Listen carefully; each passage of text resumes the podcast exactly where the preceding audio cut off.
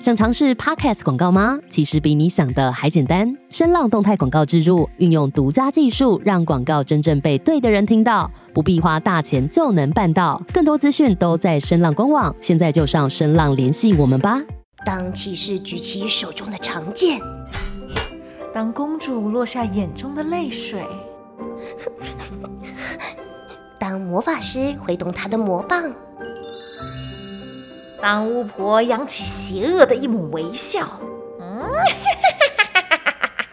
让我们乘着想象力，在无边无际的童话国度中自在翱翔。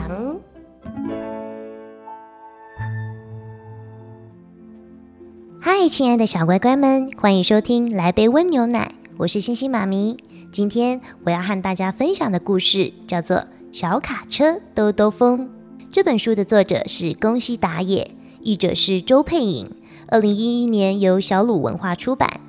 内容在说，小卡车小红要把小宝宝的床送到兔子先生家，现在就要出发了。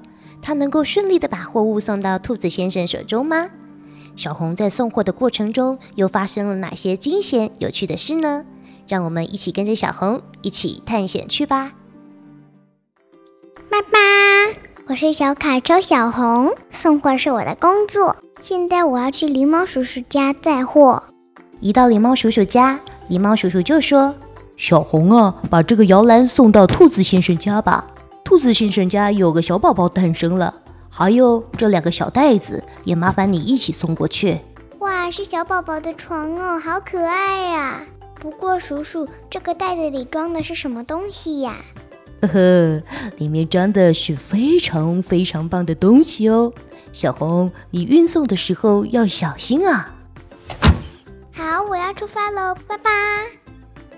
要到兔子先生家，得翻越山岗，穿过峡谷。小红来到了大城市，哇，真不得了！路上满满的都是车子耶。小红慢慢的开着，这时候，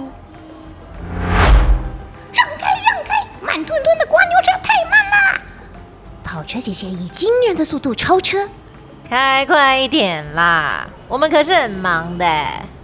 乐色车哥哥开到小红旁边说：“对，对不起啊，真抱歉。”小红一边啜泣着，一边往前开。哇哦！挡到路了，闪开！像你这样又小又没用的车，很快就会变成一堆废铁的。拖车大叔载着新干线开到小红旁边说：“小红心想，自动卸货卡车叔叔可以再送又大又重的东西。嘿，交给我吧。”公车阿姨可以载很多人，都上车了吗？要走喽。吉普车哥哥可以上山下海，什么地方都能去。Go go go，Let's go！救护车叔叔能很快的把病人送到医院。让一让，让一让，让一让啊！邮车叔叔能把重要的邮件送到各个地方。两百三十六号，二楼。可是我呢？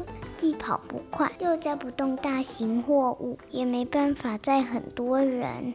我说不定真的是又小又慢的没用东西。小红穿过了大城市，一边啜泣一边往前开的时候，她突然紧急刹车。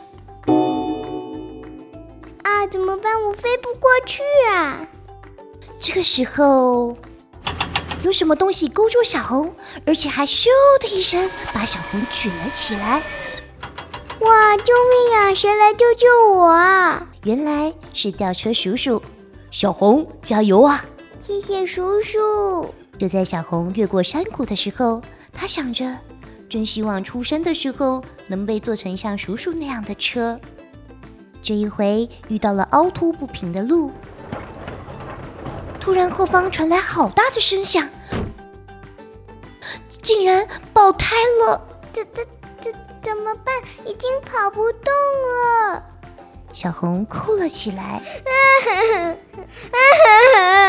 就在这个时候，小红的车尾被抬了起来。渐渐的，小红的车尾被越抬越高。谁？是谁？转头一看，原来是道路救援车大哥。这位大哥帮小红换了又新又闪亮的轮胎。嗯，小红，这样就没问题了。谢谢你，大哥。小红心想：我也好想变成像这位大哥一样的车哦。在大家的协助下，小红终于抵达兔子先生住的红萝卜村。啊，看到兔子先生的家了。好，赶快把货送过去吧。小红稍微加快了速度，开下山坡。就在他打算过河的时候，啪叽啪叽，桥坏了，摇篮和两个袋子都飞了出去，许多小东西从破掉的袋子里飞出来，哗啦啦散了一地。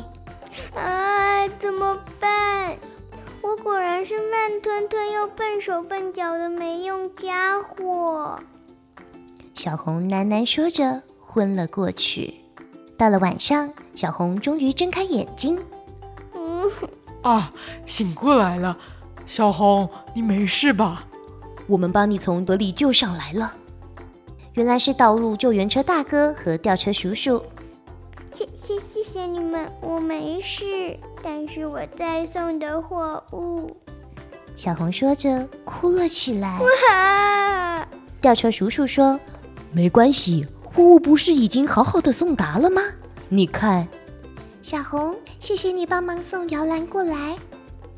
兔妈妈说着，看起来很开心的样子。小红却很伤心的回答。可是还有很多很棒的东西我没有送到。兔爸爸笑眯眯地说小红，等到小宝宝能在这片草原蹦蹦跳跳的时候，我会让我家烟囱噗噗噗的冒出许多烟圈。到了那个时候，你再过来看看吧。：“过了几天之后，果然从烟囱里飘出了一阵烟。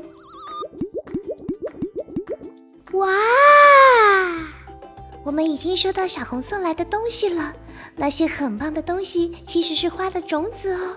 谢谢你，小红。嗯，好香哦，真是太好了。嗯，谢谢你，小红。小乖乖，你是不是和星星妈咪一样，觉得这个故事很温馨可爱呢？故事里的小红原本是一个畏畏缩缩、对自己毫无自信的小车，总是羡慕着其他的车子，有着很厉害的本领，像是公车阿姨可以载很多人，救护车叔叔能够很快的把病人送到医院，吉普车哥哥能上山下海，什么地方都能去。邮务车叔叔能把很重要的文件送到各个地方，还有啊，小红最敬佩的吊车叔叔以及道路救援大哥，每一辆车子都有自己的功用，也总是把自己的特长发挥得很好。可是啊，小乖乖们，你们注意到了吗？虽然小红身为新手，有很多不足的地方，在运送过程中也出了很多差错，但是小红却有一个很重要的特质，就是她是一个很为顾客着想的人。即使自己在路中遇到了困难、受了伤，但她一心一意只惦记着货物是不是安全送达，自己呀、是不是能够完成狸猫叔叔交付的这项任务。其实能够拥有这项特质的小红也很厉害，也很专业。